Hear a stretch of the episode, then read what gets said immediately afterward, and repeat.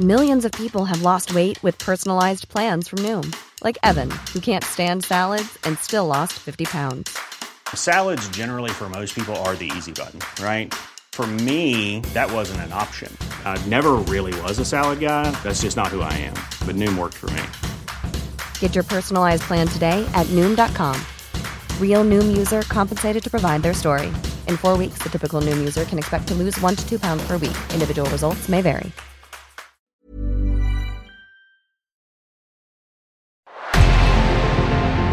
Revenant à la lampe à huile, je ne crois pas au modèle Amish.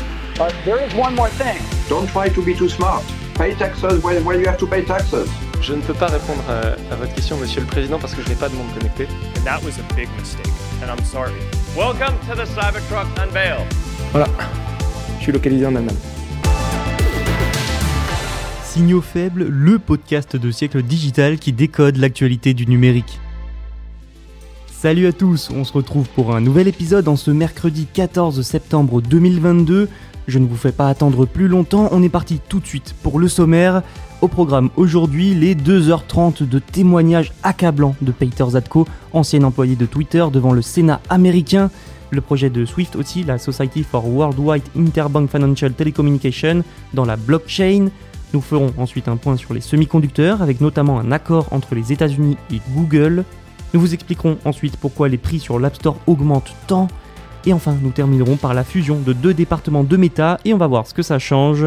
Voilà pour les actus dont on va parler aujourd'hui, dont la première est donc le témoignage de Peter Zatko. Nous en avons déjà parlé dans un épisode de Signaux Faibles. Peter Zatko, c'est l'ancien chef de la sécurité de Twitter. Il y a quelques jours, il a dénoncé les pratiques de son ancien employeur, il a accusé Twitter de ne pas avoir ses logiciels à jour d'un point de vue de la sécurité, ou encore de mentir sur le nombre de faux comptes. Il a également proféré d'autres accusations concernant la sécurité, les données personnelles ou encore les spams. Ces accusations rejoignent celles d'Elon Musk, dont le procès avec Twitter se tiendra d'ailleurs en octobre. Le milliardaire a aussi obtenu le droit d'intégrer les accusations de Peter Zatko dans sa défense. Et voilà que le 13 septembre, l'ancien chef de la sécurité a témoigné pendant quand même 2h30 devant le Sénat américain. Il a insisté sur la gestion, ou plutôt l'absence de gestion des données personnelles des utilisateurs du réseau social et les dangers qui en découlent. Il a aussi mentionné les lacunes des autorités de régulation américaines désarmées face aux géants du web.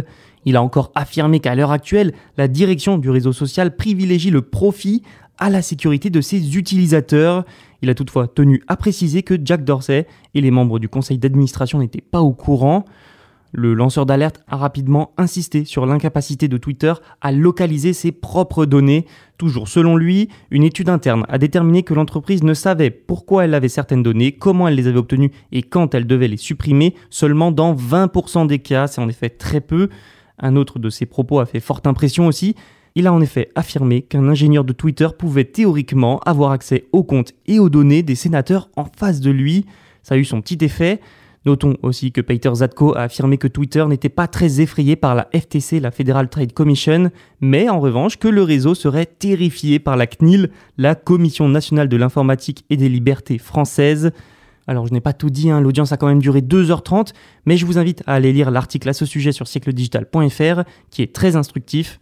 Ce qui est sûr en revanche, c'est qu'Elon Musk, lui, a dû sortir le popcorn pendant cette audition. Vous connaissez tous la Society for Worldwide Interbank Financial Telecommunication, aussi appelée SWIFT, c'est quand même plus facile, on va dire ça maintenant. C'est une société de droit belge contrôlée par ses adhérents qui sont les plus grandes banques mondiales. Elle gère l'enregistrement des BIC que vous avez déjà vu sur vos RIB ou lors de virements bancaires. Bref, en gros, Swift, c'est comme un gros système d'échange bancaire mondial. Elle a notamment attiré l'attention médiatique après le début de la guerre en Ukraine, les Occidentaux souhaitant enlever la Russie de ce système. Et aujourd'hui, Swift veut se mettre à la page. La société a décidé de tester la blockchain. Elle pilote un projet avec la société FinTech Symbiote, une collaboration qui comprend aussi Vanguard ou encore Northern Trust. L'objectif, stimuler l'efficacité de la communication d'événements d'entreprises importants, comme par exemple les paiements de dividendes ou les fusions.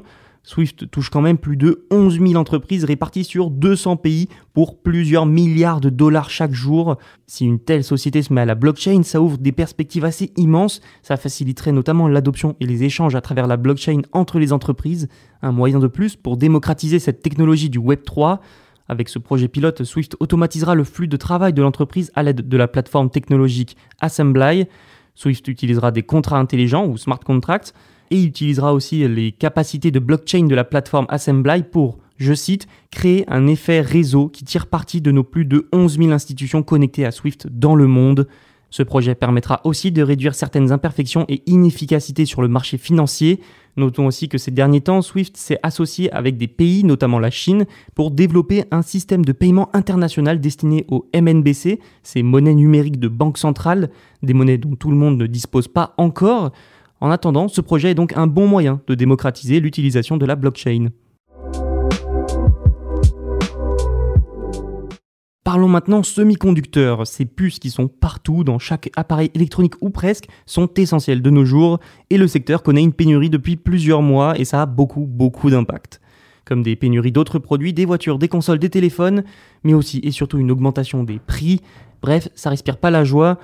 Et voilà que le gouvernement américain a annoncé avoir conclu un accord avec Google, un accord de développement coopératif. Et le but est simple, produire des semi-conducteurs que les chercheurs pourront utiliser pour développer de nouvelles nanotechnologies. Les puces seront fabriquées par la société spécialisée Skywater Technology dans sa fonderie dans le Minnesota. Le rôle de Google sera de payer le coût initial de la mise en place de la production et de subventionner la première production. Des chercheurs et membres du ministère du Commerce créeront ensuite les circuits. Mais il faut remettre cet accord dans son contexte. Hein. Avec la pénurie, les États-Unis, comme d'autres pays, multiplient les efforts pour développer leur production de semi-conducteurs. Des entreprises comme Intel ont par exemple choisi de construire de nouvelles usines en Amérique. Et récemment, l'administration Biden a réussi à faire adopter une loi sur les semi-conducteurs.